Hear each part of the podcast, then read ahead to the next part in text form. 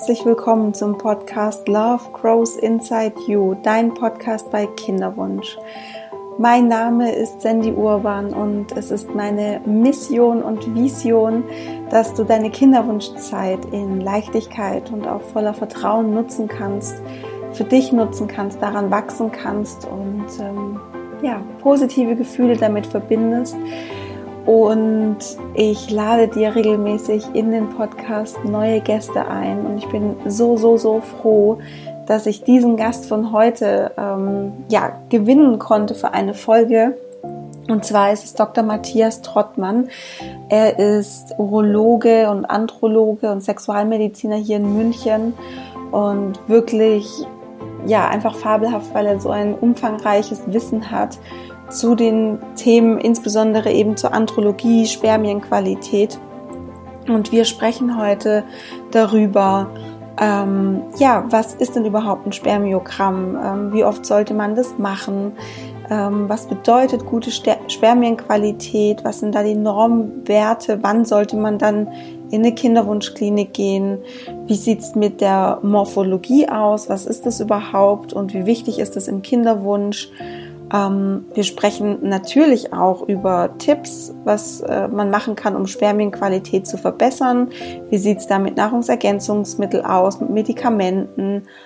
Ähm, ein bestimmt sehr interessantes Thema auch ist äh, Alkohol und Spermienqualität. Ähm, weil das erlebe ich eben auch ganz häufig äh, mit Klientinnen, dass es da innerhalb von der Partnerschaft, von der Beziehung manchmal eben ja, zu so äh, Streitfällen kommt, wo es eben um Alkohol geht ähm, oder eben um Sitzheizung, Handy, Sauna etc.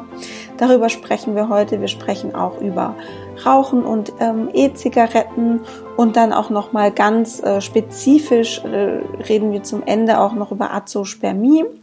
Also wenn ähm, in dem Ejakulat keine Spermien vorhanden sind und was es da auch für Behandlungsmöglichkeiten gibt. Wir sprechen über Krampfadern am Hoden, was man da machen kann.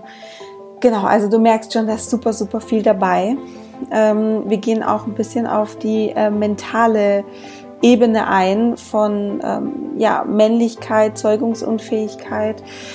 Und da ist wirklich, es ist wirklich ein, ein ganz äh, bunt gemischter Blumenstrauß, der da auf dich wartet zum Thema ja, Spermienqualität.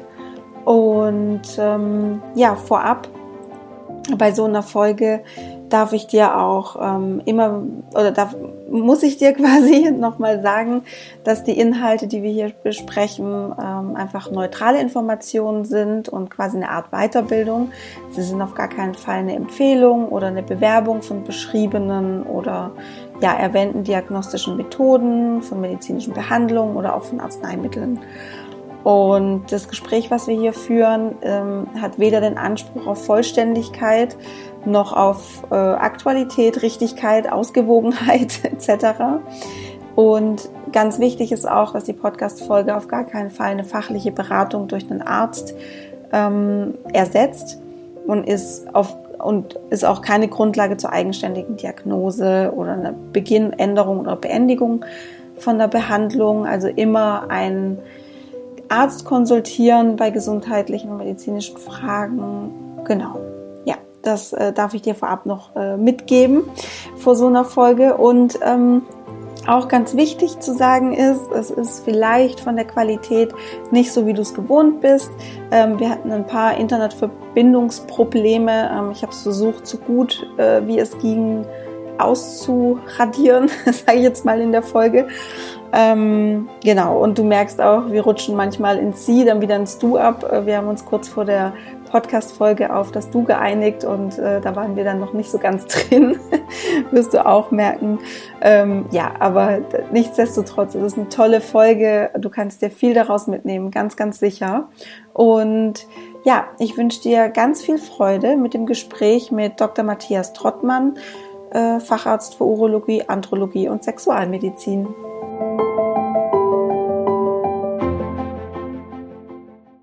Hallo Matthias, schön, dass du mit dabei bist heute hier in dieser Podcast-Folge. Eine lang ersehnte Podcast-Folge von meinen Hörerinnen auf jeden Fall. Herzlich willkommen. Hallo Sandy. Hallo. Vielen Dank für die Einladung. Super. Ähm, genau, wir starten direkt rein, weil ich habe ganz viele Fragen bekommen, ganz viele Themen vorab von meinen Hörerinnen, von meinen Followerinnen, ähm, auch auf Instagram. Und ähm, ich glaube, so die Hauptfrage, die sich vielen Frauen, Paaren, Männern stellt, ist, ähm, ab wann soll man oder ab wann soll sich Mann denn untersuchen lassen bei einem unerfüllten Kinderwunsch? Mhm. Das ist eine sehr gute Frage. Also erstmal eine Untersuchung allgemein ist zu empfehlen, das kann man ein bisschen differenzieren noch, wenn ein Kinderwunsch seit einem Jahr nicht erfüllt ist. Dazu ist natürlich wichtig, dass man sagt, das ist ein äh, unerfüllter Kinderwunsch, wenn ein regel, äh, regelmäßiger, ungeschützter Verkehr praktiziert wird. Also ich sage jetzt mal, Fernbeziehung kann mal ein Thema sein, dass gar nicht zwölf Monate immer wieder Kontakt bestand.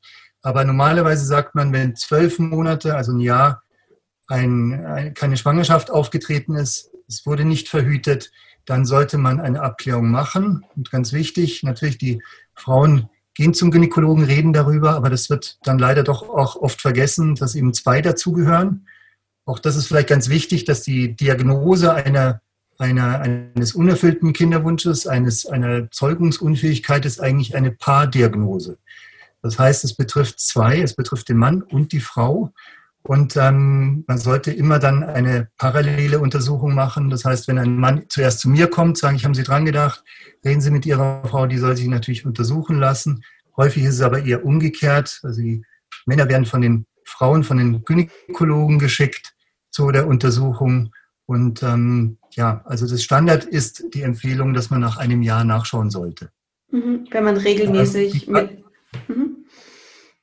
Genau, also bei regelmäßigem Verkehr wohlgemerkt. Also wir haben ja auch immer wieder ähm, das Thema, ja, dass man sagt, okay, wir sehen uns gar nicht so häufig, Fernbeziehungen. Corona ist momentan zum Teil sehr, sehr schwierig, weil sich die Paare nicht sehen können. Aber das ist natürlich eine ganz wichtige Sache. Ein bisschen einschränken natürlich immer ein bisschen das Alter der Frau auch. Ja, dass man sagt, wenn eine Vorgeschichte vielleicht vorliegt beim Mann mit einer Chemotherapie oder mit irgendeiner einer schweren Vorerkrankung, die Frau vielleicht ein bisschen bisschen älter in Anführungszeichen ist, dass man dann auch sagt, dann kann es auch mal unter ein Jahr gehen, dass man nicht dann sagt, naja gut, ich schicke Sie nach Hause, kommen Sie erst wieder in zehn oder in, in elf Monaten, sondern dass man äh, sagt, gut, dann macht man so eine Untersuchung vorher. Mhm.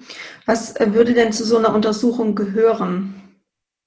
Genau, also ganz wichtig natürlich als erstes immer beim Arzt ist das Gespräch, ja, dass man natürlich erstmal den den äh, man kennenlernt, dass man, es gibt äh, einfach einen klassischen Fragekatalog, sage ich mal, den man, den man, äh, den man durchgeht. Also wie lange besteht der Kinderwunsch? Gibt es vielleicht früher schon mal eine Schwangerschaft? Das ist eine ganz entscheidende Frage. Ähm, also ist es eine, wie wir sagen, eine primäre oder eine sekundäre Paarsterilität in dem Sinne? Es gibt immer wieder die Fälle, dass schon eine Schwangerschaft vielleicht vor fünf oder vor zehn Jahren mal aufgetreten ist. Ähm, das macht die Sache ganz anders. Auch was die Männer oft so ein bisschen, bisschen verschweigen oder dann erst nach, nach dem Nachfragen äh, dann erzählen, ist, gab es vielleicht mit einer anderen Partnerin eine Schwangerschaft? Das ist auch eine ganz, ganz wichtige Frage, weil das für mich dann auch sehr viel an äh, Ursachen mal ausschließen kann. Kommen noch zu den Ursachen, zum Beispiel genetische Faktoren, wo man sagt, das ist dann eher unwahrscheinlich. Also Frage, gab es schon mal eine Schwangerschaft? Gab es früher eine Schwangerschaft? wenn nicht mit ihrer jetzigen Partnerin, vielleicht mit einer anderen Partnerin.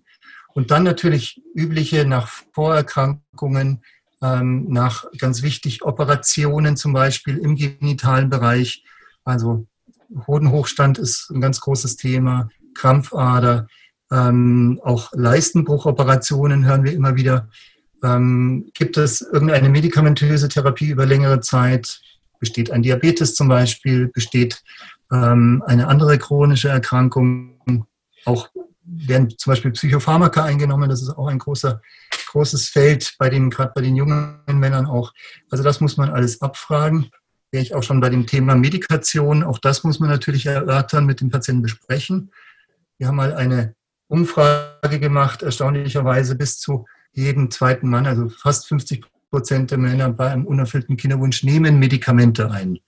Und ähm, das wird oft übersehen, dass Medikamente natürlich auch Nebenwirkungen haben können, auch Nebenwirkungen haben können, die gerade auch die Zeugungsfähigkeit oder die Sexualität an sich, Thema Erektionsstörung, Thema Ejakulationsstörungen beeinträchtigen können. Also das ist ein standardisiertes äh, Abfragen von den wichtigen Faktoren, Vorerkrankungen, Medikation, ähm, solchen Dingen. Was ich natürlich frage ist, ähm, kurz, wie ist die Sexualität allgemein, wie häufig besteht, wie häufig wird Geschlechtsverkehr praktiziert, gibt es da irgendwelche Auffälligkeiten, gibt es gar nicht mal so selten auch vielleicht eine Erektionsstörung oder eine Ejakulationsstörung mit einem vorzeitigen Samenerguss zum Beispiel.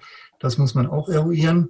Und dann natürlich die Frage, gibt es schon Voruntersuchungen? Ist früher mal was gewesen? Ist vielleicht mal eine Vorstellung beim Urologen erfolgt? Ist vielleicht sogar mal ein Spermiogramm gemacht worden? Das ist so mal die, wie wir sagen in der Medizin, die Anamnese. Dann ganz wichtig die körperliche und vor allem genitale Untersuchung. Also man muss den Hoden sich genauer anschauen, abtasten und es gehört eigentlich als Standard auch der Ultraschall mit dazu. Das muss man auch immer ganz klar unterstreichen. Sie haben ein erhöhtes Risiko für eine, für eine Veränderung im Hoden, eine, eine, ein Hodenkrebs beim Mann, der zeugen will und wo es noch nicht zu einer Zeugung gekommen ist. Wenn da noch ein auffälliges Spermiogramm vorliegt, dann erst recht von bis zu 1 zu 200. Also wir picken, picken immer wieder Patienten raus mit einem Hodenkrebs, der hat nichts gemerkt, der hat nichts getastet und ähm, der kommt nur, weil seine Frau nicht schwanger wird. Und das kann man relativ einfach untersuchen mit einer Tastuntersuchung und mit einem Ultraschall vom Hoden. Und dann ist natürlich eine der Schlüsseluntersuchungen beim Mann das Spermiogramm. Ja, dass man einfach, das sagt uns nicht alles, aber schon mal relativ viel, dass man sagt, okay, man schaut sich mal die Samenflüssigkeit, schaut man sich mal unter dem Mikroskop standardisiert an und kann dann schon mal so eine erste Einschätzung abgeben, kann sagen, naja, das geht in die Richtung oder das geht in die Richtung. Mhm. Was man diskutieren kann, wenn es eine entsprechende Vorgeschichte gibt, ist, dass man sagt, man macht noch eine spezielle hormonelle Untersuchung. Das kann man vielleicht gleich als erstes machen oder man macht das quasi mit der zweiten Vorstellung, wenn man ein Spermiogramm hat und wenn auch das Spermiogramm Auffälligkeiten gezeigt hat. Also geht es dann um Testosteron zum Beispiel, das männliche Sexualhormon und dann gibt es dann noch ein paar weitere Hormone, die man sich anschauen sollte. Das ist eigentlich so dass die, die, die Grund, die Basisuntersuchung. Und das ist, wenn, wenn Sie zu uns in die Praxis kommen, meistens so eine Angelegenheit von 20, 25 Minuten. Das hat sich jetzt viel länger angehört, aber das äh, ist ja toll, wenn es äh, quasi wirklich in 20, 25 Minuten so, so geht. Ja. Praktisch. Ähm, ja? Das ist eigentlich eine Sache, die relativ zügig geht. Natürlich, wenn viele Fragen, das ist immer die eine Sache ist die Untersuchung, das andere ist dann die vielen Fragen zu beantworten, natürlich auch dann Frage nach, nach Therapieoptionen. Aber das ist, viele Männer haben da einen wahnsinnigen Bammel davor, kann man vielleicht auch verstehen, aber das ist alles halb so wild. Mhm. Wie oft sollte man denn, wenn man ein auffälliges Spermiogramm hat, wie oft sollte man das denn kontrollieren? Also reicht es, eins zu machen und dann hat man dieses Ergebnis und lebt damit oder sollte man das vielleicht ähm, öfters machen? Genau, sehr gute Frage. Also natürlich mindestens zweimal. Also man kann sagen, wir kommen, denke ich mir sicher, da noch zum, zum Spermiogramm, was das bedeutet, was so die Normwerte aussagen. Also die WHO sagt ganz, ganz klar, ein auffälliges Spermiogramm sollte wiederholt werden. Ich vergleiche das immer ganz gerne so wie Blutdruck messen. Wir gehen nicht zum Hausarzt, haben einen erhöhten Blutdruck, wahrscheinlich haben Sie einen erhöhten Blutdruck und ähm, man bekommt dann gleich eine, eine Blutdrucktablette, sondern man sollte ein auffälliges Spermiogramm einfach nochmal wiederholen, um zu schauen, ist das einfach ein Ausreißer, ist da, bestätigt sich das in einer zweiten Untersuchung. Man sagt so mit einem gewissen Abstand von sechs, acht Wochen, also es macht keinen Sinn, äh, in kurzen Zeitabstand nochmal rein, nochmal das Gleiche zu wiederholen, sondern man muss ein bisschen Zeit vergehen lassen.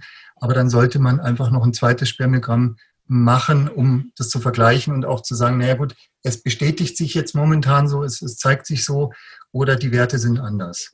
Da ist auch ganz interessant, ähm, auch jetzt so ein bisschen Corona-Zeiten, Grippewelle, ähm, ein ganz starker Faktor kann auch mal Fieber sein. Also wenn Patienten mal eine eine, einen kurzzeitigen Fieber haben über zwei, drei Tage. Es kommt zu einer, äh, zu einer höheren Temperatur, auch im genitalen Bereich. Und dann kann das zeitverzögert auch zu einer schlechteren Samenqualität, zu einer Einschränkung der, der, der, der Spermiogrammqualität kommen. Und das wäre dann genauso ein Punkt, wo man sagt, na gut, ich kann es mir gerade nicht so erklären. Ich sehe die äh, Auffälligkeit nach den Parametern, aber man macht dann einfach nochmal eine Kontrolle nach zwei Monaten. Warum zwei Monate? Vielleicht das auch noch gesagt. Ein Spermien braucht so knapp zwei Monate von der ersten Zellteilung. Also Sie haben äh, angelegte so, so äh, Urzellen sozusagen, Spermatogonien, und die teilen sich in mehreren eine, eine, eine, in mehreren Stufen, bis dann das, äh, das Spermium, Spermatozoon, wie wir in der Medizin sagen, bis das dann komplett ausgereift ist. Das wird noch zwischengespeichert im Nebenhoden, reift da auch nochmal, wird nochmal ein bisschen differenzierter und kommt dann mit dem Samenerguss eben in das Ejakulat äh, nach außen. Und das sind so diese knapp zwei Monate. Auch das ist eine ganz interessante Sache. Wenn Sie Faktoren haben, wie zum Beispiel, wie jetzt gerade, gerade eben genannt, wie, wie, wie Fieber oder wenn äh, Medikamente, Nebenwirkungen oder Operationen mal, dann haben sie meistens zeitversetzt eine Veränderung der Samenqualität.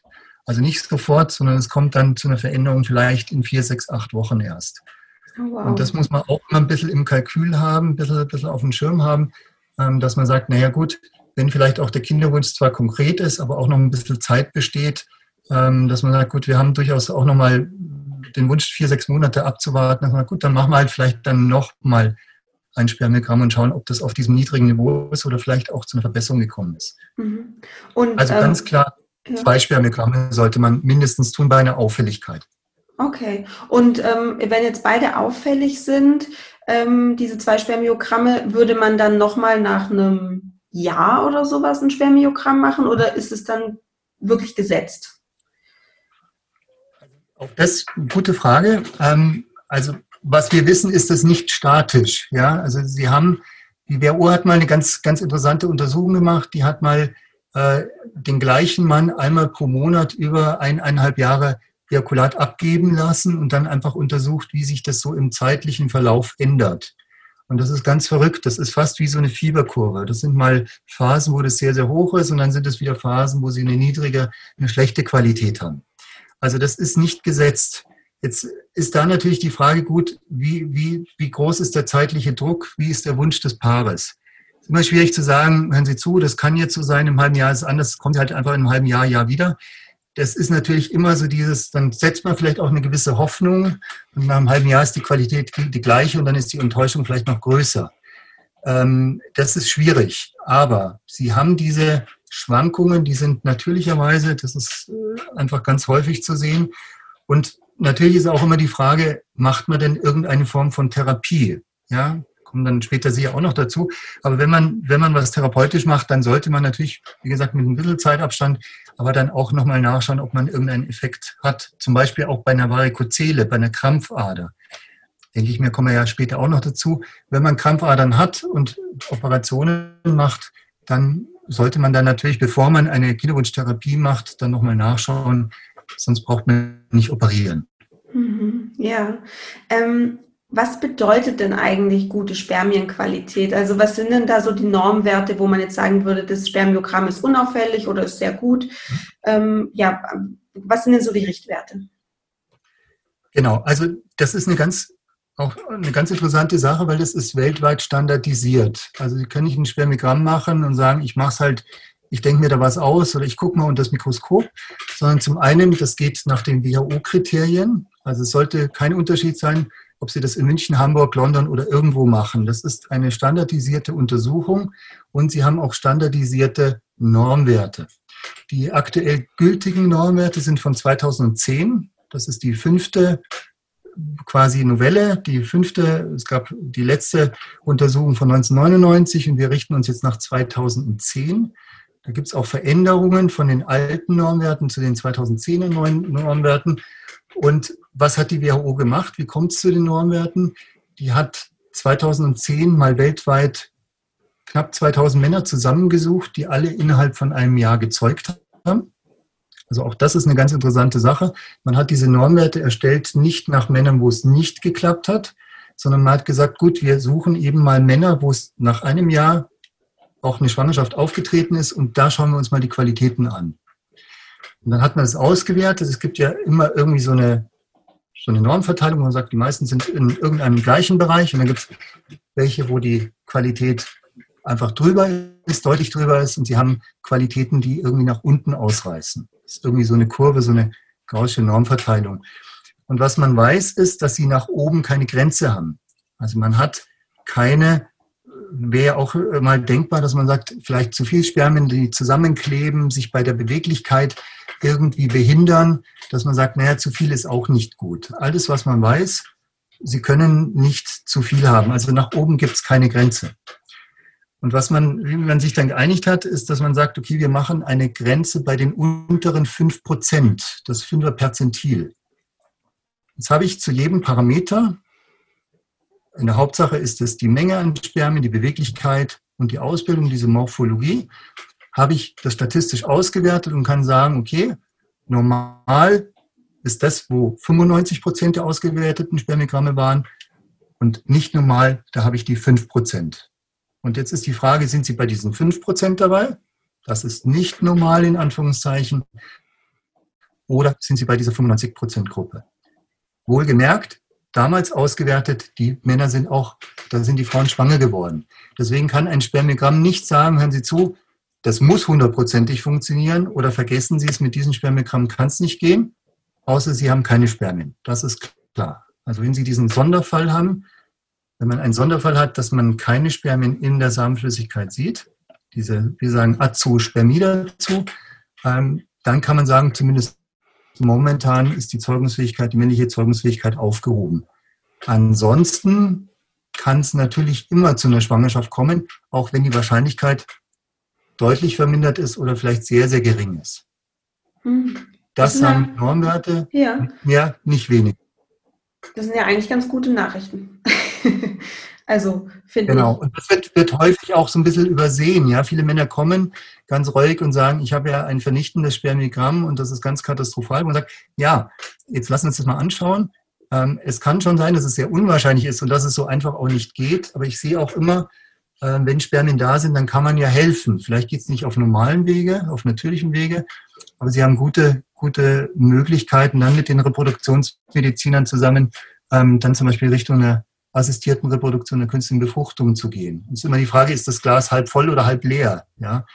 Und wenn Spermien da sind, dann kann man da zumindest was tun. Ja. Ja.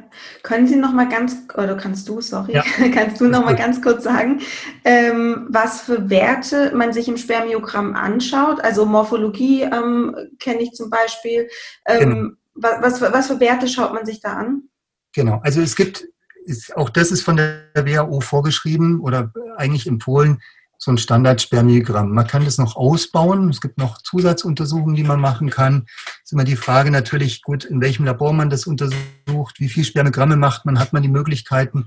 Es gibt Untersuchungen, die sind sehr, sehr aufwendig. Okay, aber der Standard ist, dass sie sich erstmal die, die, dass, dass, man, dass man sich die Qualität mal anschaut, die Farbe, ist da irgendwas Auffälliges, ähm, dass man sich die Menge vom Volumen anschaut. Das kann man in einem speziellen äh, Becher messen und sagen, ist das über 1,5 Milliliter vom, vom, von der Samenflüssigkeit oder ist es drunter? Auch das ist eine ganz wichtige Aussage, dass man da eine, eine entsprechende Menge von Flüssigkeit hat. Das zweite ist ganz verrückt, aber das, die Samenflüssigkeit ist ja eine höchst komplexe Flüssigkeit aus verschiedenen Komponenten.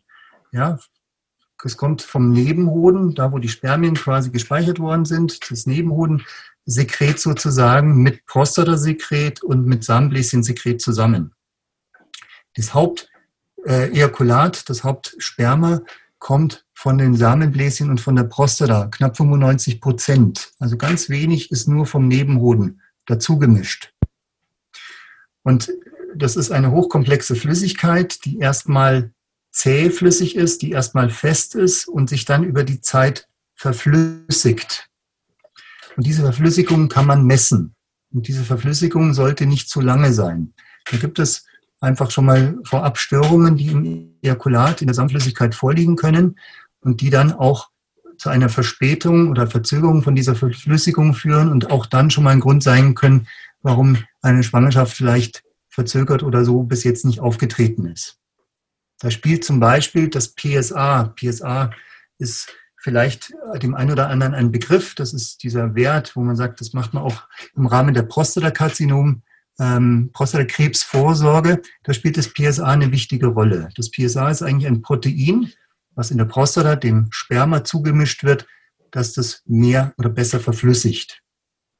Gut, also man schaut sich die Verflüssigungszeit an, man schaut sich das, die Menge, das Volumen an und dann zählt man natürlich aus, wie viel Spermien man hochgerechnet pro Milliliter und dann im Gesamtirkulat messen kann. Schnell vorwärtsbeweglich vorwärtsbeweglich, sind die ortsbeweglich oder sind die unbeweglich. Und da gibt es zu jedem gibt's einen, einen gewissen Normbereich. Also Sie brauchen Spermien, die zusammenfassen, die einfach gut beweglich sind. Der nächste wichtige Parameter ist diese Morphologie oder die Form der Spermien, das Aussehen der Spermien. Das ist ganz interessant. Das ist in den letzten Jahren oder über die letzten, äh, die letzte Klassifikation zeigt einen Wert von nur noch 4 Prozent. Da sind viele Patienten immer ganz erstaunt, weil wenn sie ein Spermiogramm aufschreiben, dann heißt 4 Prozent normale Formen, 96 Prozent pathologisch. Und dann sagt man, oh Gott, was heißt das jetzt? Und das ist ja ganz furchtbar und 96 Prozent ist viel. Ähm, nein, das wäre nach der Statistik, nach dieser, nach dieser, äh, nach dieser Normwertvorgabe von der WHO wäre das im normalen Bereich. Woher kommt das?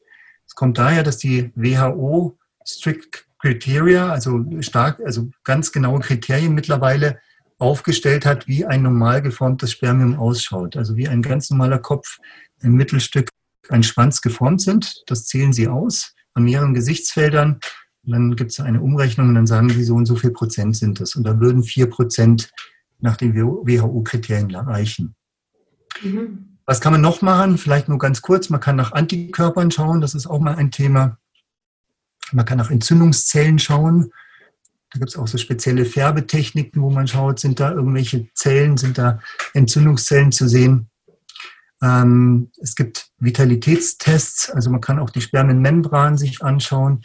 Ähm, also da kann man dann noch einige Zusatzuntersuchungen machen. Aber so das Grundsätzliche ist das Menge, Verflüssigung, pH-Wert hatte ich noch nicht gesagt, gehört noch mit dazu, ähm, Beweglichkeit und Morphologie. Mhm. Also gerade zur Morphologie kam noch eine Frage von ähm, einer Frau rein. Wie wichtig ist die denn ähm, im Kinderwunsch?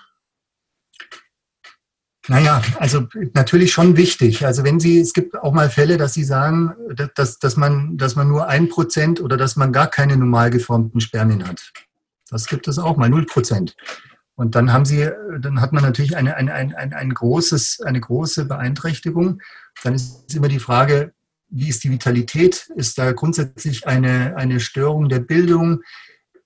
Manchmal ist es ein Abgabefehler, klingt ganz verrückt, aber es gibt manchmal äh, Probleme, dass bei der Abgabe vielleicht irgendwelche Seifenreste oder Desinfektionslösungen oder so mit dazugekommen sind. Es ist auch immer die Frage, wie abgegeben wurde. Also bei uns oder Standard ist auch, dass man dem Patienten anbietet, das zu Hause abzugeben.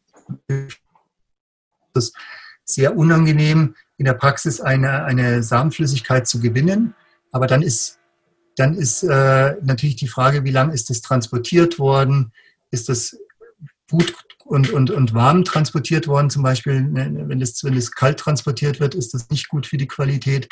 Dann, das sollte man immer sehen. Aber es gibt tatsächlich natürlich mal, die Fälle ist nicht so häufig, wo sie Probleme und wenn sie ein nicht gut geformtes, eine, eine, eine Zahl an, an, an pathologischen Formen, die unter den 4% sich bewegt, dann haben sie unter Umständen schon ein Problem. Ja, das muss man ganz klar sagen. Aber das wäre auch so eine Sache, die man nochmal kontrolliert.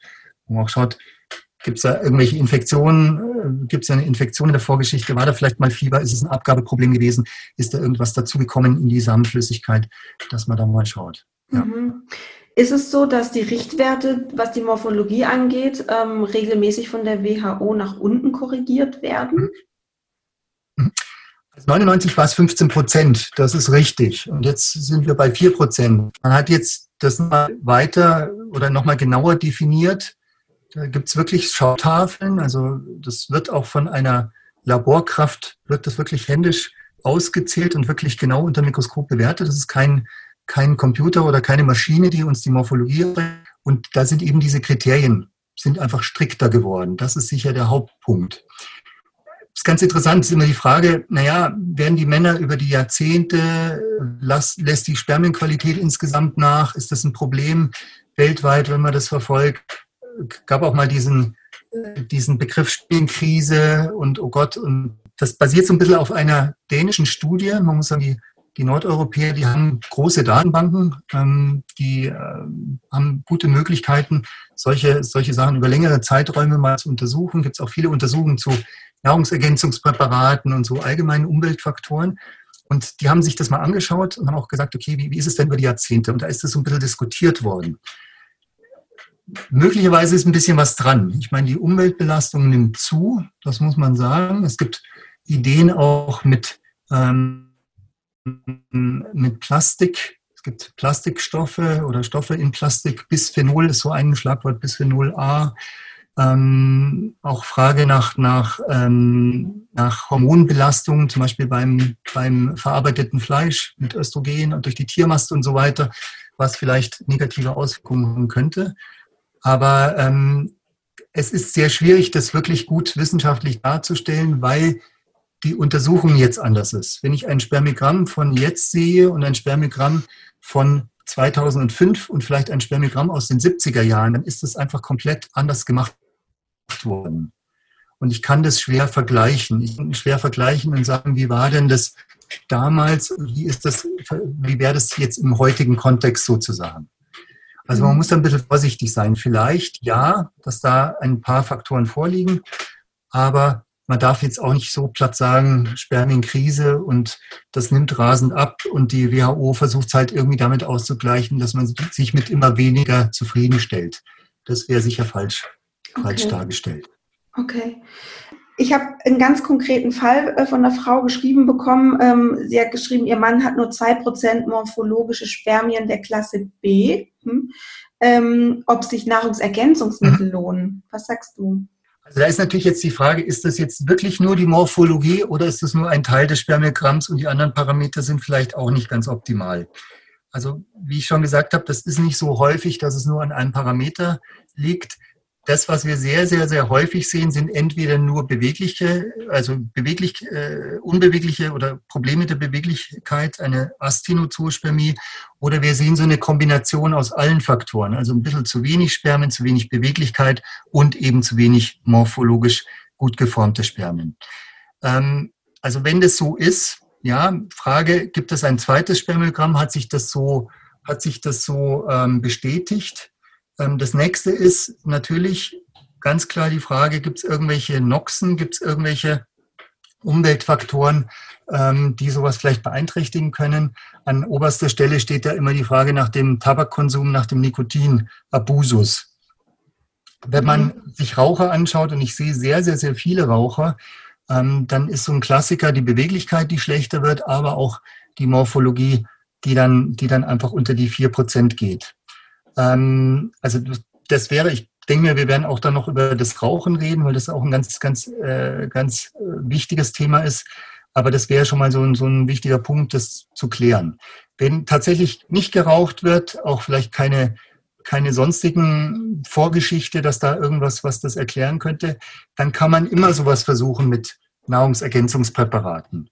Ähm, das ist in der Regel was, was antioxidativ wirksames. Ähm, es gibt verschiedene so Fertigpräparate, ähm, die dann auch so Zink und Selen und Folsäure und solche Stoffe enthalten. Und sowas kann man durchaus mal probieren. Ähm, es gibt auch, was, was ganz, ganz interessant ist, ähm, in der Naturmedizin ganz viele Ideen, was man Männern oder was man überhaupt geben kann, vielleicht um, um die Zeugungsfähigkeit insgesamt zu verbessern. Da empfehle ich in letzter Zeit gerne die Maca. Maca ist so eine Wurzel aus, aus Südamerika. Das kann man auch einfach mal versuchen einzunehmen und das kann so ein bisschen so einen Push geben, das kann das insgesamt so ein bisschen verbessern. Mhm. Also da gibt es verschiedene Sachen, die man mal ausprobieren kann. Ob es hilft, muss man dann sehen, ist aber insgesamt sicher total harmlos. Also auch diese ganzen Nahrungsergänzungspräparate haben ja so, wenn man das in, in, in einem vernünftigen Maße nimmt, haben, haben sicher keine Nebenwirkungen.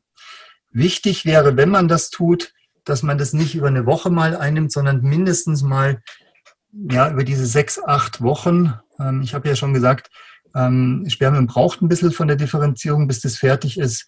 Und ähm, das muss man, muss man eben auch dann im Hinterkopf behalten, dass, dass man das über einen längeren Zeitraum einnimmt. Mhm. Und das kann man, das kann man durchaus mal, das kann man durchaus mal versuchen. Mhm. Ja, also spricht da nichts dagegen. Also, dass man es quasi mal äh, ausprobiert mit ähm, Maca oder mit den Nahrungsergänzungsmitteln und dann nach sechs bis acht Wochen nochmal ein Spermiogramm macht und einfach ja. schaut. Schaut genau, wie mhm. die, wie die Richtung ist, ob sich das bestätigt oder ob das, ob das äh, auf dem gleichen Niveau ist. Mhm. Ja, und ähm, gibt es, wenn wir jetzt gerade so bei diesen Tipps sind, um die Spermienqualität zu verbessern, ähm, Gibt es auch Medikamente, die da helfen können? Oder ich weiß nicht, verschreibst du dann auch einfach mal ein Medikament und guckst mal, ob ja. das was bringt? Mhm. Also erstmal, das ist so die Frage immer, was kann man denn grundsätzlich tun? Und ähm, man kann natürlich schon ein bisschen was ausprobieren. Ähm, es gibt, ich sage immer so als Überschrift, immer so diese Empfehlung, gesundes Leben. Ja, das klingt so platt, aber da ist sicher viel dabei. Man sagt eben Bewegung, Sport, dass man, dass man, dass man eben auch schaut, dass man äh, Stress im, ja, ich sag mal, überschaubaren Maße hält oder wenn man sehr viel Stress hat, vielleicht auch beruflich sehr viel Stress hat, dass man sagt, ich versuche auch, dass ich, dass ich ein bisschen auf einen Ausgleich habe. Ähm, ich versuche, mich zu bewegen. Ich versuche vielleicht auch die Temperatur am Boden. Das ist immer so eine Frage, die die Patienten stellen. Ähm, was macht das Fahrradfahren? Was macht Sauna? Was macht Vollbäder? Wo ich sage, das können Sie alles tun, aber vielleicht im vernünftigen Maße. Also vielleicht nicht jeden Tag äh, Vollbäder. Ähm, Medikamente, ja, es gibt Patienten, die ein, ein, ein hormonelles Problem haben. Ähm, da gibt es natürlich Konzepte, und einen Hormonersatz. Es gibt Patienten, die eine Infektion haben zum Beispiel. Mal Chlamydieninfektionen, Ureaplasmen, Mykoplasmen, die gar nicht mal so selten auch asymptomatisch äh, verlaufen, die man vielleicht erst im Rahmen eines, einer Kinderwunschabklärung äh, entdeckt und die sollte man dann auch behandeln, klassisch mit einem Antibiotikum. Das kann man tun. Es gibt Versuche mit beim Mann mit einem antiweiblichen Hormon äh, zu therapieren. Es gibt so die, äh, das Tamoxifen und das Clomiphen. Ähm, ohne da jetzt ins Detail zu, das sind Off-Label-Use, wie wir sagen, also Versuche. Das ist nichts, was zugelassen ist. Das muss man dem Patienten auch so, so erklären und sagen, es gibt ein bisschen Daten dazu, das kann man ausprobieren. Aber ich bin da durchaus schon immer sehr, sehr zurückhaltend oder vorsichtig. Ich bin nicht, was es so zwischendurch gibt. Es gibt Patienten, die haben so ein spezielles hormonelles, so eine, so eine Konstellation, ähm, wo man sagt, da kann man muss es mit dem Patienten besprechen und dann mal über, über einen gewissen Zeitraum mal geben. Aber das ist sicher nicht der Regelpatient, sondern eher die Ausnahme. Mhm. Ähm, wegen Medikamenten vielleicht noch, auch, dass man das auch noch kurz sagt ich hatte es eingangs gesagt mit den, mit den Erektionsstörungen. Das ist auch gar nicht mal so selten. Und wenn Sie mit dem Patienten reden und, und, und, wenn man dann sagt, ja, wie ist das? Also man kann eine Erektionsstörung verbessern und anregen und man kann auch den Samenerguss mit Medikamenten äh, kann, man, kann man regulieren und schauen, dass zum Beispiel ein Samenerguss nicht vorzieht. Also ich habe da verschiedene medikamentöse Optionen, die man durchaus mal versuchen kann. Mhm. Okay, spannend. Ähm, ich weiß nicht, sagt dir Pimp My Sperm was? Das ist eigentlich nicht so das, was der Patient sagt, aber klar, im, im, was kann man so tun? Ja, also habe ich schon ab und an mal gehört, ja. Okay. Äh, was hältst du davon? es ist schwierig. Die Frage ist ja immer, was ist die Ursache? Und wenn man eine also ganz klare Ursache hat, wie zum Beispiel eine frühere schwere Erkrankung, eine, eine Krebsvorgeschichte, einen Hohenhochstand, eine, vielleicht eine Krampfader, dann wird das so einfach nicht gehen, dass man sagt, ähm, du musst nur irgendwie ein, ein das oder das achten und dann wird die Samenqualität durch die Decke gehen. So einfach ist das sicher nicht. Mhm. Infertil ist eigentlich definiert, wenn es nach einem Jahr ungeschützten Geschlechtsverkehr nicht zu einer Schwangerschaft kommt. Und wenn ich dann Auffälligkeit im Spermiogramm sehe, aber sonst keine Ursache finde, Und dann spricht man von einer idiopathischen Infertilität oder Subtilität. Und das ist natürlich, das ist gar nicht mal so selten. Es gibt Zahlen zwischen 10 bis 30 Prozent. Also 30 Prozent ist schon viel, aber ähm, auf jeden Fall schon, schon immer wieder auch Thema. Und dann steht man so ein bisschen da und sagt, naja gut, ich kann es Ihnen nicht genau erklären, ich kann es beschreiben.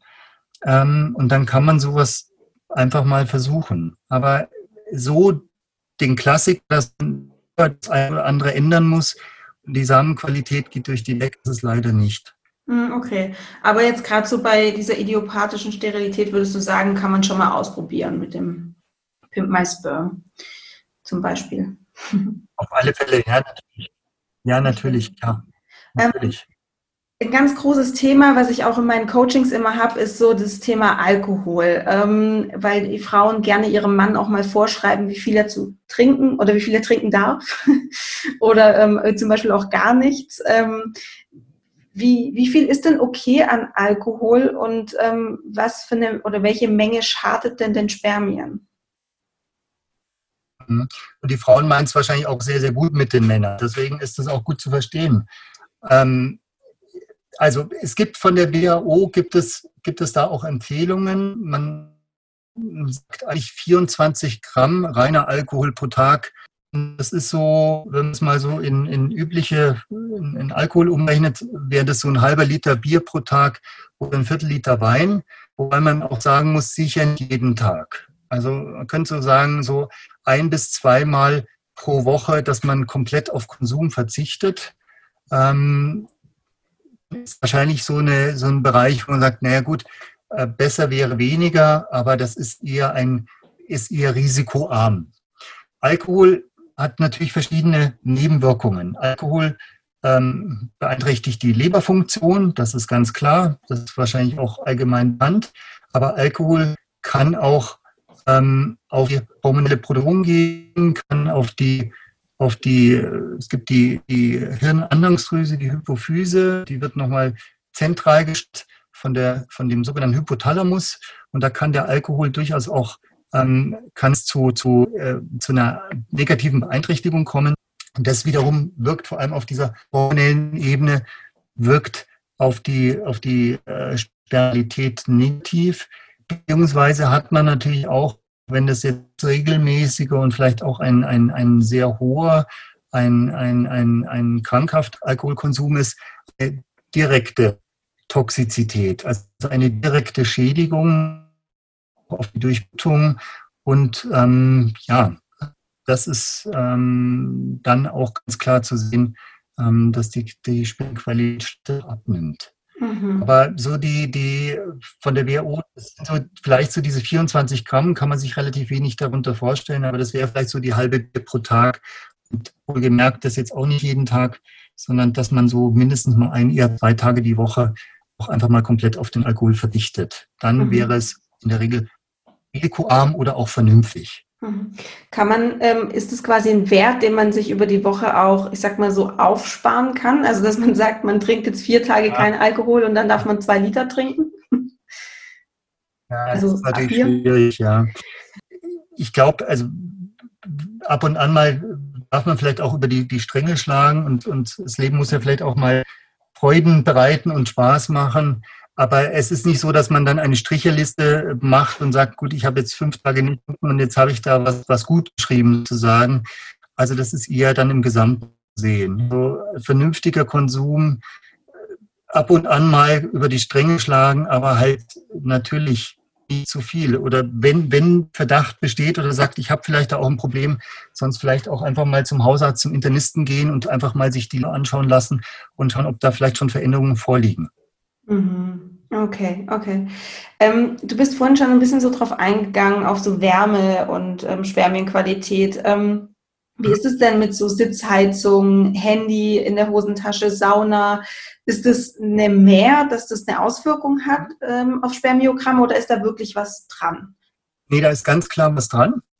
Ähm, die Hoden liegen ja außerhalb des, des Körpers. Das ist eine ganz, ganz spannende Sache, wo man sagt, naja gut, wieso ist eigentlich die Hodenlage so? Die Hoden entstehen im Bereich der Niere, die Gonaden und rutschen da so im letzten Drittel der Schwangerschaft äh, quasi von den Nieren im hinteren Bauchraum über den Leistenkanal nach außen. Also die Hoden liegen außerhalb des Körpers. Und warum hat die Natur das so gemacht oder wieso ist es so? Das ist ja auch ein gewisses Risiko, weil die Hoden sind natürlich die Produkte der Spinnen, also für die Arterhaltung sozusagen, liegen die außerhalb des Körpers ungeschützt. Ja, das könnte man ja auch denken, Natur, das ist jetzt ganz komisch, das ist ja ein bisschen, bisschen eine komische Konstruktion. Das liegt daran, die Hoden haben eine optimale, äh, eine optimale Funktion bei einer äh, Temperatur wahrscheinlich von so 34, 35,5 Grad. Das, da geht es um biochemische äh, Abläufe und die wollen eben nicht diese 37 Grad Körperkerntemperatur haben, sondern eben drunter. Und ähm, das ist schon wichtig. Jetzt vorhin gesagt, ähm, wir es deutlich mal sehen, ist bei Fieber, also wenn man über, über 38,5 Grad geht, kommt zu einer auch Erwärmung außerhalb des Körpers, auch, auch der Hoden, und dann sieht man eine deutliche Senkung der, der Spermienqualität. Mhm. Studien, kann sich vorstellen, Nordeuropa hat mal nach den Saunagängen geschaut, ähm, auch Untersuchungen, wie ist das mit der Kleidung, wie ist es mit Bädern, wie ist es mit der Sitzheizung, Frage immer mit Laptop auf dem, auf dem Schoß und so weiter. Das Schwierige ist, so eine Studie zu machen. Ja, also mit, wie vergleicht man? Eine Studie muss ja immer so sein, dass man sagt, ich habe so und so viele Männer und optimalerweise habe ich genau den gleichen Mann, also die gleiche Voraussetzung, das gleiche Alter, ähm, und der macht es dann nicht. Also der geht überhaupt nicht in die Sauna oder der hat eine ganz andere Kleidung an oder der hat nie das Laptop, den, den Laptop, Laptop auf, der, auf dem Schoß. Und das ist natürlich für viele von diesen Fragestellungen nicht möglich. Ähm, weil man das ja, wie, wie will man das standardisieren, wie will man, wie will man schaffen? Es gibt Hinweise, es gibt zum Beispiel bei, bei Taxifahrern in Rom hat man das mal gemacht mit, mit der Sitzheizung und mit, mit, wenn die viel sitzen, den ganzen Tag im Auto sitzen. Oder es gibt so finnische Studien natürlich mit, mit, mit Sauen. Das ist, um es zusammenzufassen, recht diskrepant. Also es gibt so ein bisschen Hinweise, Wärme tut nicht gut.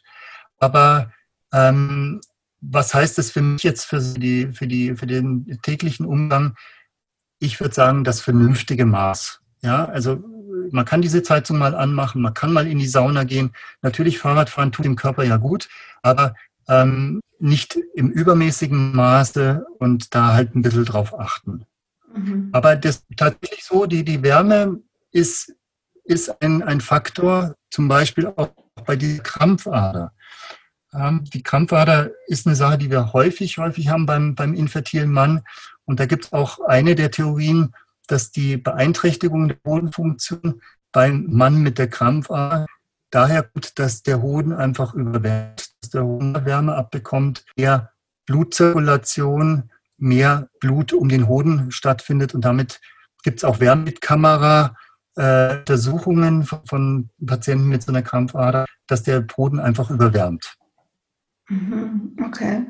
Ähm, wo wir jetzt gerade äh, vielleicht kurz bei dem Thema Krampfader sind, ähm, eine Frau hat mir mhm. geschrieben, dass ihr Mann eine kleine Krampfader am Hoden hat und dadurch eventuell die Spermienqualität eingeschränkt ist. Ähm, wie gut sind denn da die, so die Chancen, wenn man die wegoperieren lässt? Wie sind da Ihre Erfahrungswerte? Also Krampfader erstmal ist häufig. Bis 15, vielleicht so, sogar bis zu 18 Prozent der Männer ähm, laufen mit Krampfader. Krampfader kommt meistens mit dem, mit dem Beginn der Pubertät, dann wenn sich das Genitale komplett entwickelt hat. Vielleicht kurz zur Erklärung, Krampfader immer links, weil die aller, allermeisten Krampfadern links. Das hat was mit der Anatomie zu tun. Die ähm, Blutversorgung ist nicht symmetrisch. Das heißt, der rechte Hoden wird anders durchblutet. Der Blutabfluss, der venöse Blutabfluss auf der rechten Seite ist anders als auf der linken Seite. Und ähm, man geht davon aus, Hauptproblem ist eine gewisse Venenklappeninsuffizienz, wir sagen, also Venenklappen, das Blut muss über Venenklappen abtransportiert werden. Die können mal so ein bisschen wenig schließen und staut sich das Blut vor allem zurück und bildet sich so eine Krampfader. Das heißt, die Venen sind einfach dicker und es ist mehr Blut um den rum. Das kann bis dahin sogar gehen, dass man das von außen so tasten kann, dass man sagt, da sind so deutliche, deutliche Gefäße unter der Haut. Ähm, also es ist eine sehr, sehr häufige, äh, eine sehr häufige, ein sehr häufiger Befund. Und man kann sich schon vorstellen, wenn wir in Deutschland, wenn 15 Prozent äh, der Männer schon mal alle unfruchtbar wären, nur weil die eine Krampfader haben, dann hätten wir ein ganz anderes Problem. Also so ist es nicht. Ähm, es gibt verschiedene Arten oder verschiedene Grade einer Krampfader, also geringer ausgebildet gibt es von eins bis vier. Ähm, und es gibt eben die, die man schon sieht, auch wenn der Patient vielleicht gar nicht steht. Ähm, das Problem ist, eine Krampfader kann man nur behandeln, indem man eine Operation durchführt. Es gibt keine Möglichkeiten mit oder mit irgendwelchen speziellen Verhaltensregeln oder mit Ernährung, das sagt, macht es mal und dann geht diese Krampfader weg. Das geht nicht. Also man kann entweder eine Krampfader ignorieren oder man kann eine Krampfader operieren. Operation, auch da gibt es verschiedene Techniken, hat sicher eine sehr, sehr gute, äh, eine sehr, sehr gute Chance auf Erfolg, dass diese Krampfader weggeht. Das kann man sehr, sehr gut tun. Das ist in der Regel ein, ein, ein ambulanter Eingriff. Dauert ein bisschen, bis eine Krampfader verschwindet, aber das kann man entfernen. Das Problem ist, nicht jeder Patient, der eine Krampfader hat, der einen Kinderwunsch hat, ähm, dem helfe ich damit. Das heißt, es gibt Daten, dass zwar die Spermienqualität nach so einer Operation nach einer gewissen Zeit besser wird, aber dass die Schwangerschaftsraten gar nicht richtig ansteigen. Ähm, in der Medizin ein wichtiger Faktor ist die sogenannte to treat, die, die Frage, wie viele solche Männer muss ich denn operieren und wie viel helfe ich dann? Also wie, wie ist da das Verhältnis? Und das liegt bei der Krampfader bei 5,7, also nicht ganz äh, sechs Männer muss ich operieren, mit Kinderwunsch wohlgemerkt, und dann einem verhelfe ich dann auch signifikant oder kriege ich dann auch besser, ähm, dass es dann zu einer Schwangerschaft kommt. Mhm. Die klassische Empfehlung ist, jetzt kann man sagen, was heißt das jetzt? Wann, wann operiert man denn überhaupt? Da soll man dann am besten gar nicht operieren. Klassische Empfehlung ist, im Falle eines Kinderwunsches, es gibt auch Krampfadern, die Beschwerden machen, muss man operieren. Und es gibt mal die kindliche, die jugendliche Krampfader, wo der Hoden nicht richtig sich ausbildet. Ja, das sehen die Kinderärzte dann, das muss man operieren. Das meine ich nicht. Die Frage ist, liegt ein unerfüllter Kinderwunsch über ein Jahr vor? Gibt es keine anderen männlichen Faktoren, bedingen können? Also zum Beispiel eine Entzündung früher mal, Chemotherapie, Hochstand, solche Dinge. Gibt es keine weiblichen Faktoren? Auch ganz, ganz, eine ganz wichtige Sache und habe ich eine Auffälligkeit im Spermiogramm. Wenn das so ist, dann kann man das auch probieren, wenn man dem Patienten sagt, ja, so, wir probieren es, ist keine große Operation, wenig Risiken, Nebenwirkungen, aber Sie müssen beachten, dass es etwas Zeit braucht. Sie müssen wissen, es kann sein, ähm, dass wir in vier, sechs Monaten dastehen und dann sagen müssen, okay, es hat nicht ganz funktioniert, also es ist immer noch keine Schwangerschaft, dann brauchen wir Plan B.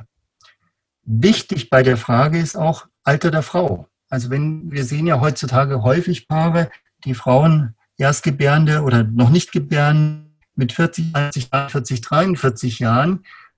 Und ähm, dann sehen wir, es hat nicht funktioniert, ähm, dann ist die Frau noch mal ein halbes Jahr älter. Das ist eine kleine Frage. Mhm. Ja, absolut verständlich, ja. Ähm, Nochmal ganz kurz zurück auf das, auf das Thema so äh, Lebensqualität oder ähm, Lebensumstände ähm, oder Verhalten. Ähm, ist Rauchen, haben wir jetzt ja vorhin schon gesagt, ist ja wirklich ähm, ganz schlecht, ähm, gerade auch was Morphologie angeht. Ähm, ist denn eine E-Zigarette beispielsweise besser als Rauchen? Sehr gute Frage. Ähm, es gibt noch nicht so richtig gute Daten oder dass man sagt, man hat jetzt mal Raucher und E-Zigarettenraucher äh, miteinander verglichen.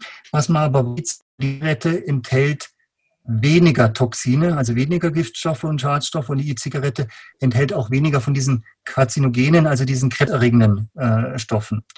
Und ähm, auch eine ganz interessante Beobachtung ist, und das habe ich von den Patienten auch immer wieder gehört, eine E-Zigarette kann so der Beginn vom wirklich kompletten Aufhören sein.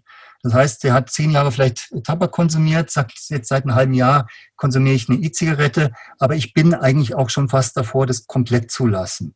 Und dann ist das eine ganz feine Sache. Ja? Dann kann man sagen, na gut, wenn Sie es nicht komplett schaffen, dann versuchen Sie zumindest mal die E-Zigarette. Sie haben weniger Toxine und vielleicht schaffen Sie es dann auch schneller, ähm, das komplett sein zu lassen. Ähm, bei dem Tabak, was, was mir, was, was ich auch immer noch spannend finde, das, das erzähle ich den Patienten auch immer ganz gerne. Es gibt Untersuchungen, ganz verrückt, dass wenn die Mutter ähm, des Patienten während der Schwangerschaft oder früher mal geraucht hat, und der jetzt zeugungswillige Mann ähm, jetzt vor einem sitzt und sagt, ich habe in meinem Leben nie geraucht, dann kann das auch schon ein negativer Faktor sein. Das heißt also, die Mütter können durch ihr Rauch, äh, durch ihr, durch ihr Tabakkonsum früher mal eine Schädigung verursacht haben, der sich dann beim zeugungswilligen, aber dann vielleicht zeugungsunfähigen Mann dann in der Samenqualität zeigt. Also das wow. ist eine ganz, ganz verrückte und eine ganz, ganz interessante Sache. Ja. Und es gibt auch eine Studie, auch das fand ich ganz, ganz interessant. Ähm, man hat mal Spermien genommen, äh, Nichtraucherspermien in die Flüssigkeit des Rauchers und dann auf einmal langsamer geworden, weil Raucherflüssigkeit, also in dem Rauchersperma, scheinbar auch, oder es werden Stoffe mit abgegeben, das ist nicht nur das Nikotin, auch andere Schadstoffe, die da auf die Spermien wirken. Und die Spermien werden durch diese durch diese äh, Beimengen von diesen Stoffen werden schlechter. Ähm, okay, also ist E-Zigarette ähm, ist zwar nicht das Optimum, aber ist auf jeden Fall schon mal besser. Eine Frage, die ich auch häufig im Coaching habe mit Frauen ist, äh, wenn der Mann eben ein schlechtes Spermiogramm hat, ähm, wie kann man denn dem Mann auf so einer seelischen, mentalen Ebene da einfach ein bisschen ja, helfen, ähm, weil es geht ja schon so um die Themen Männlichkeit, äh, die da in, in, Frage gestellt werden. Und vielleicht hast du da einfach auch eine hm, ja, persönliche Meinung dazu, wie Frauen den Mann da unterstützen mhm. können. Das ist auch ein ganz, ganz entscheidendes Thema. Es ist sehr, sehr unterschiedlich. Ganz platt erstmal gesagt, man sieht dem Mann natürlich die, die Zeugungsfähigkeit nicht an. Ja, ein gutes Beispiel ist, es gibt ja Männer, das Gegenteilige, die sagen, ich möchte dauerhaft bitten, ich möchte mich sterilisieren lassen. Das wird man dem Mann so nicht ansehen. Also der hat dann keine Spermien mehr in der Samenflüssigkeit. Und ähm, trotzdem sind die von der Männlichkeit, sind die da absolut äh, normal. Das sieht man nicht im Mann. Natürlich gut, was ist Männlichkeit? Verschiedene Faktoren, ja. Das ist natürlich sehr stark kulturelle Unterschiede. Also in Strukturkreisen schauen, wird das erstmal negiert, dass es sowas gibt wie eine männliche Zeugungsunfähigkeit der Fliegen, der Frau liegt. Und umso schlimmer, wenn, wenn dann mal wirklich rauskommt, dass man sagt, nein, bei der Frau ist alles wunderbar, es liegt halt an. Oder man hat eine Azothermie, man, man, man sieht keine Spermien und sagt, es ist schwierig. Ähm, ich glaube, man kann nur das im Gespräch mit dem, mit dem Mann, mit dem Paar erörtern. Ich glaube, man muss immer sagen, hören Sie zu, es geht hier nicht um eine Schuldfrage.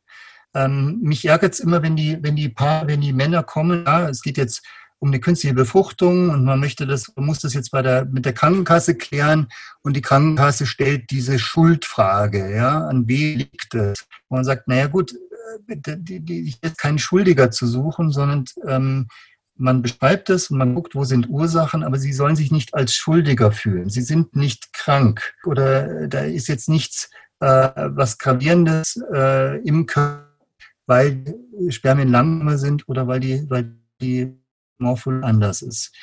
Ähm, das ist mal das eine. Also man muss dem Patienten zuhören und man muss sagen, okay, wie, wie ordnet man das medizinisch an? Wie ist das zu sehen? Das andere ist, ähm, Gut, ich kann die Zeugungsfähigkeit vielleicht manchmal nicht verbessern, aber in Reproduktionsmedizin haben wir ja viele, viele Möglichkeiten. Wir haben viele Optionen, sehr, sehr wenig Qualität, um schon mal eine Schwangerschaft erreichen zu können. Und ähm, das ist, glaube ich, auch immer so ein ganz wichtiger Punkt, der vielleicht auch mal so ein bisschen Druck rausnimmt. Ja, man sagt, hören Sie zu, wir probieren jetzt manches, aber wenn es nicht gehen sollte, wir haben immer noch den Plan B. Und ähm, es ist jetzt überhaupt nicht gesagt, ähm, dass Sie nie eine Familie gründen können, dass sie nie, ähm, dass sie nie Kinder kriegen können. Ja, das ist, ähm, das ist vielleicht schon mal ganz, ganz, ganz, ganz wichtig. Mhm. Aber wie, der, wie das Paar darauf reagiert, wie der, wie der Mann dann darauf reagiert, das kann sehr unterschiedlich sein. Ja, das kann von der Bandbreite sein, Gott sei Dank, weil das war eh die Idee meiner Frau und ich wollte nie Kinder haben. Die hat mich jetzt hier quasi hingeschoben. Das ist natürlich selten, ja. So soll es natürlich in keinster Weise sein, aber auch das habe ich schon mal gehört, ist wirklich eine totale Katastrophe mit dann äh, therapeutischer Begleitung oder halt auch, dass mal, mal Partnerschaften auseinandergehen, ja, dass das wirklich zerbricht an diesem Thema, weil man sagt, okay, es, du bist der Schuldige. Wie gesagt, ich will dieses diesen Terminus, ich will es nicht so genannt haben, aber dann, dann kommt es vielleicht dazu und der Partner sagt, ja, ich suche mir jemand anderen. Das gibt es Gott sei Dank selten, aber das ist dann die, die, der, der Extremfall. Ja, das gibt es leider auch. Und wir können nur von der Medizin halt versuchen, ich sag zuhören, Tipps geben, beraten und halt die Möglichkeiten, die ja in den letzten Jahren, in den letzten, letzten 10, 20 Jahren sich ja maximal weiterentwickelt haben, die halt dem Patienten anzubieten und auch auszuprobieren. Hm, ja, auf jeden Fall. Und auch vielleicht, dass man die Männer auch ein bisschen dazu animiert, sich ähm, auf psychischer, mentaler Ebene vielleicht auch Unterstützung zu holen ähm, für diese Zeit oder für den Kinderwunsch. Ich glaube, das sind Frauen tendenziell offener dafür und Männer denken immer, sie haben das nicht nötig oder sie brauchen das nicht. Aber ich glaube, gerade wenn es darum geht, ähm, ja, schlechtes Spermiogramm, wo es einfach um so Themen wie Männlichkeit, Zeugungsfähigkeit geht, ähm, da könnte, glaube ich, so eine ja, psychologische Unterstützung von Vorteil sein. Absolut, absolut. Und ähm, also gerade was du gesagt hast, ist natürlich ein wichtiger Punkt. Ja, die, die Frauen sind ja, sind ja meistens gewohnt, zu einem Frauenarzt zu gehen äh, regelmäßig Vorsorge zu machen und, und, und sich vielleicht auch anders mit, mit der Sexualität auseinanderzusetzen und, und, und äh, auch mit dem Arzt darüber zu reden. Für die Männer ist das ungewohnt. Um nicht zu sagen, ähm, eigentlich eine absolute außergewöhnliche Situation. Man geht ja nicht als junger Mann, als 20, 30-Jähriger, vielleicht als 40 oder 50-Jähriger mal zum Urologen. Aber dass man da über sexuelle Themen redet, das ist schon sehr, sehr ungewohnt, da ist viel Scheu dabei, da sind viele Ängste dabei. Und gut, da kommt sicher dann auch diese Männlichkeit mit dazu. Das ist sicher, das ist sicher richtig. Und das ist bei Frauen anders. Ja. Und das wird mhm. oft so projiziert oder kann schon so projiziert werden, dass man sagt, oh Gott, Qualität ist schlecht, also ich bin ein, ich bin kein richtiger Mann oder es ist, ähm, da ist was mit den Hoden, dass man auch so rein projiziert. Mhm. Ja, ja, absolut. Lass uns zum Schluss noch ähm, über das Thema ähm, Azospermie sprechen. Das hast du jetzt auch schon ein paar Mal, oder das, das Wort hast du ein paar Mal fallen lassen. Ähm, kannst du noch mal kurz mhm. erklären, was das ist und wie häufig das ungefähr vorkommt? Ja, gerne. Ähm, also prinzipiell, ich hatte, ich hatte ja vorhin gesagt, so was man bei so einem Spermiogramm macht. Und eine ganz wichtige Sache ist, mal zu schauen, kommt der Flüssigkeit. Und das sollte über 1,5 Milliliter Volumen an Menge sein. Es gibt sogar mal Fälle, es kommt keine Flüssigkeit. Das ist eine sogenannte Aspermie. Also es gibt Männer, die nicht ejakulieren können, aus unterschiedlichen Gründen raus. Es kommt keine Flüssigkeit. Ein Sonderfall ist, der Mann ejakuliert, also hat einen Samenerguss, es kommt Sperma.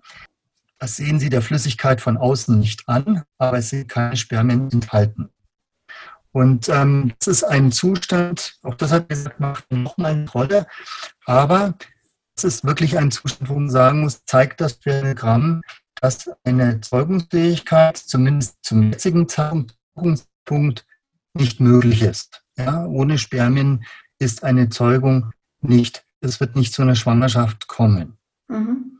Wenn man das sich genauer anschaut, dann gibt es zwei große Ursachen, zwei große Kategorien, ähm, warum Azospermie auftreten kann. Und man unterscheidet zwischen einer Nicht-Verschluss-Azospermie und einer Verschluss-Azospermie. Das sind so diese zwei Hauptgruppen an Ursachen.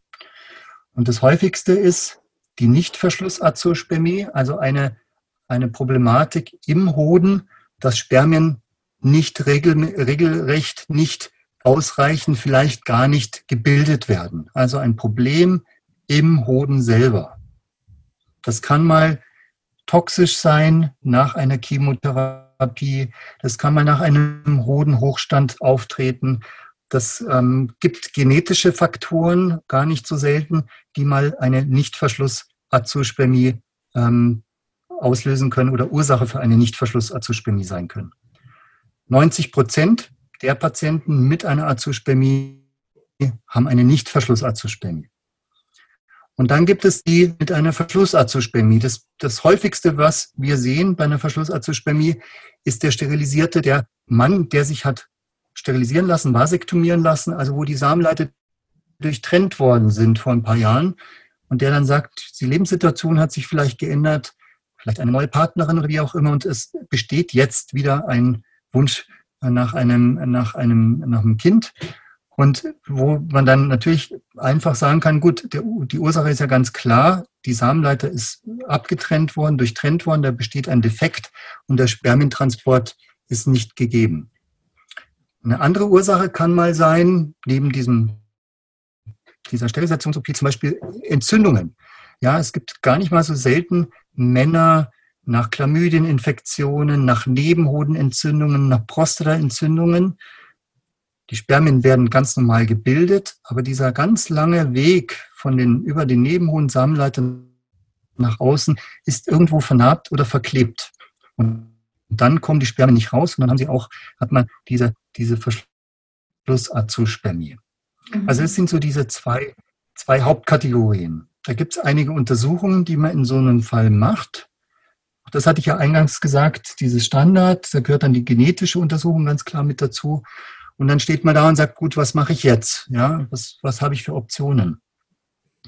Und das ist dann in der Regel oder bei den meisten Fällen ähm, ist der Entschluss oder die Empfehlung, dass man sagt, okay, gut, ich kann es nicht groß ändern. Es gibt Fälle, da kann ich medikamentös was ändern, vielleicht bei hormonellen Störungen. Vielleicht kann ich bei einer, bei einer Sterilisationsoperation das wieder rekonstruieren. Also ich kann die Samenleiter wieder zusammennähen. Das sind alles Optionen, aber das ist nicht so häufig, sondern ich habe ein Problem im Hoden und ich kann das nicht ändern. Und dann ist die Überlegung, man nimmt eine Probe aus dem Hoden selber. Das ist eine sogenannte These, T-E-S-E oder testikuläre Samenextraktion. Das heißt, je nachdem, wie man es macht, bei uns ist das ein Standardeingriff in Narkose. Also der Mann kriegt davon gar nichts mit, auch nicht in lokaler Betäubung, sondern er schläft. Und dann macht man über einen Hautschnitt, über einen Zugang eine Präparation am Hoden. Das heißt, man nimmt aus der äußeren Zone des Hodens mehrere Proben. Und ähm, wenn man das häufig macht, ähm, hat man vielleicht auch die Möglichkeit, was ein großer Vorteil ist, dass man dieses Präparat sofort von einem Reproduktionsbiologen, von Spezialisten begutachten lässt. Das heißt, ähm, man kann simultan gleich gucken, ist da was vorhanden, ja oder nein, und davon dann ähm, die Entscheidung abhängig machen, ob man vielleicht noch weitere Proben nimmt. Das heißt, man kann links, man kann rechts, man kann an mehreren Stellen nach Spermien suchen. Den Aufwand sollte man tun. Warum? Der Hoden ist ja nicht nur für die Spermienproduktion notwendig, sondern der Hoden ist auch notwendig für die Testosteronproduktion, also für die Entwicklung des männlichen Sexu Hauptsexualhormons Testosteron. Und der Hoden wächst nicht nach. Das heißt, wenn ich Gewebe entferne, dann habe ich, und das muss man dem Patienten auch sagen, ähm, nach dieser Operation ein Risiko, es ist überschaubar, aber ich habe ein Risiko, dass hinterher ein Testosteronmangel entsteht. Und das ist so ein Grund, warum man sagt, na gut, ich versuche das Trauma für den Hoden klein zu halten, vielleicht, wenn ich diese Option habe, optimalerweise, indem ich das Präparat gleich aufarbeiten kann und gleich schauen kann, sind da Spermien ähm, dann kann ich den Eingriff klein halten. Es gibt eine Sonderform, modifiziert. Das heißt, man kann, wenn gar nichts zu sehen ist, ja, ich habe viele Proben genommen und es, das sind einfach keine Spermien ähm, ähm, auszumachen, dann kann man den Hoden etwas weiter aufmachen und kann mit einem OP-Mikroskop quasi vor Ort präparieren. Dann eine hohe Auflösung kann dann diese Samenknädchen darstellen und kann dann an ausgewählten Stellen Proben nehmen. Das ist sehr aufwendig. Also es kann dann durchaus mal bis zu eineinhalb Stunden gehen, diese Operation. Das ist eine sogenannte Mikrothese, Microdissection-These. Aber das ist dann so die letzte Wiese sozusagen. Ja, das ist dann, wenn gar nichts geht, wo man sagt, gut, dann probiere ich das noch ähm, und versuche da vielleicht ein paar Spermien rauszulösen. Und das kann funktionieren. Das, dann wird es sehr schwierig, aber das kann funktionieren.